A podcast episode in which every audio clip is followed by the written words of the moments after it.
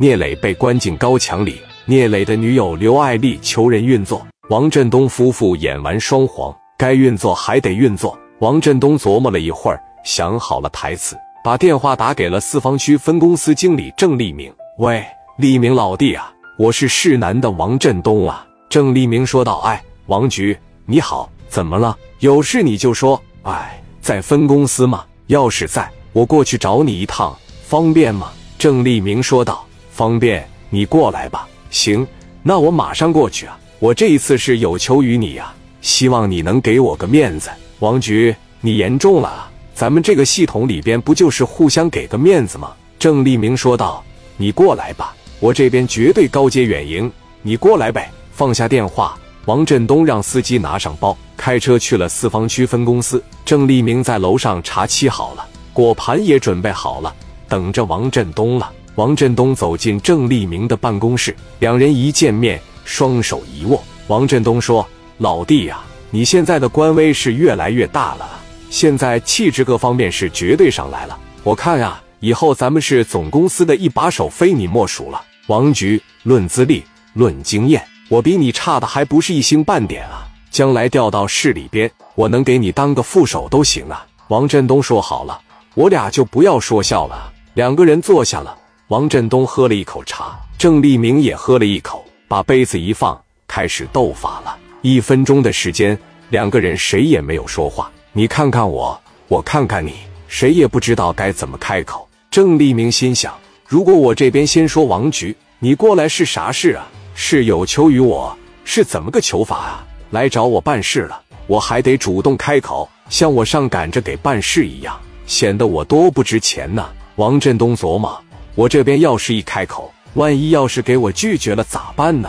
我这老脸往哪搁呀？比我小个七八岁，坐上这个位置了。王振东毕竟是过来找人办事的，递给郑立明一支香烟，点着后吸了一口。郑局呀，哎，你说吧，是不是从我们市南那边抓获了一起重伤害入室抢劫的？是的啊，王局也听说这事了，听说了。这他妈的这打也太大了。是不是？这怎么还能跑人家里边去呢？是性质极其恶劣，这一出手就重伤害了三个，那轻伤害更多了。轻一点的，板凳子、酒瓶子了，挨一下子；那重点的啊，现在都在医院里边趴着呢。王局打听这是干啥呀？虽然是在我们这儿发生的事，但人是您那边的，有什么事儿，你这边还得协助我呢，我还得有求于你呢。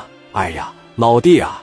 有个事儿，我不知道我该不该跟你说。我这也是这么大岁数了，我这突然过来有点失态啊。来都来了，我就给你说一说。王局，我希望在我们这个系统里边工作啊，互相能给个面子，我们的工作啊才能做得越来越好。将来无论我们之间的谁调到了市里边，就是弟兄们将来还在地方工作，那也是能互相用得着的。只要不是挺过分的要求，我这边都可以接受。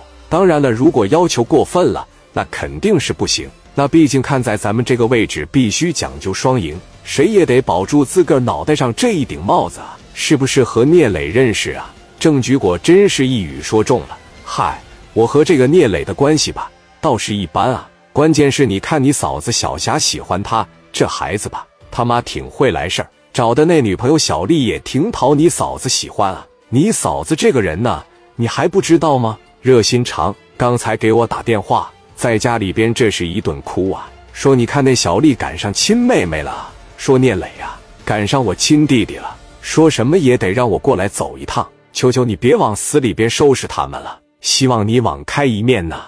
我就知道这个小孩不简单，当我接到胡宝刚给我打电话的时候，我就知道前脚抓进来呀，后脚肯定会有人运作这个事儿。王局长都大老远的过来跑一趟。我感觉没啥必要吧？郑立民一说没必要吧，给王振东心里边整的咯噔一下子。那下一句是什么呀？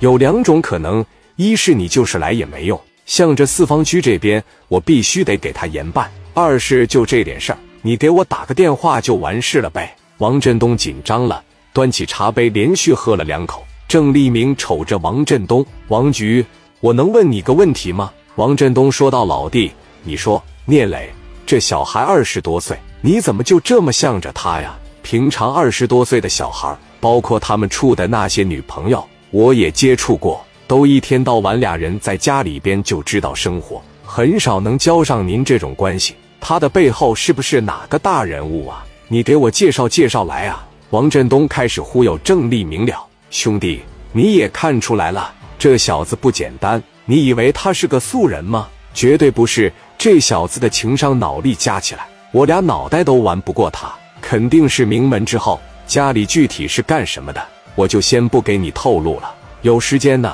我安排你和他的家人吃个饭，对咱以后的仕途都有好处。你想想，这么大点的一个小孩敢这么做吗？你知道这小子在市南区多长时间就起来了吗？市南区有几头烂蒜，我心里边太有数了。他刚出道三五个月的时候。把混了十多年的社会全干了，有俩大哥都是打包给拿捏的。一年多的时间，他挣了多少我不知道，但是一百多万绝对正常的。郑立明一听，说了一句：“真是英雄出少年了。”王振东问郑立明：“你是不是对这小孩也挺感兴趣啊？”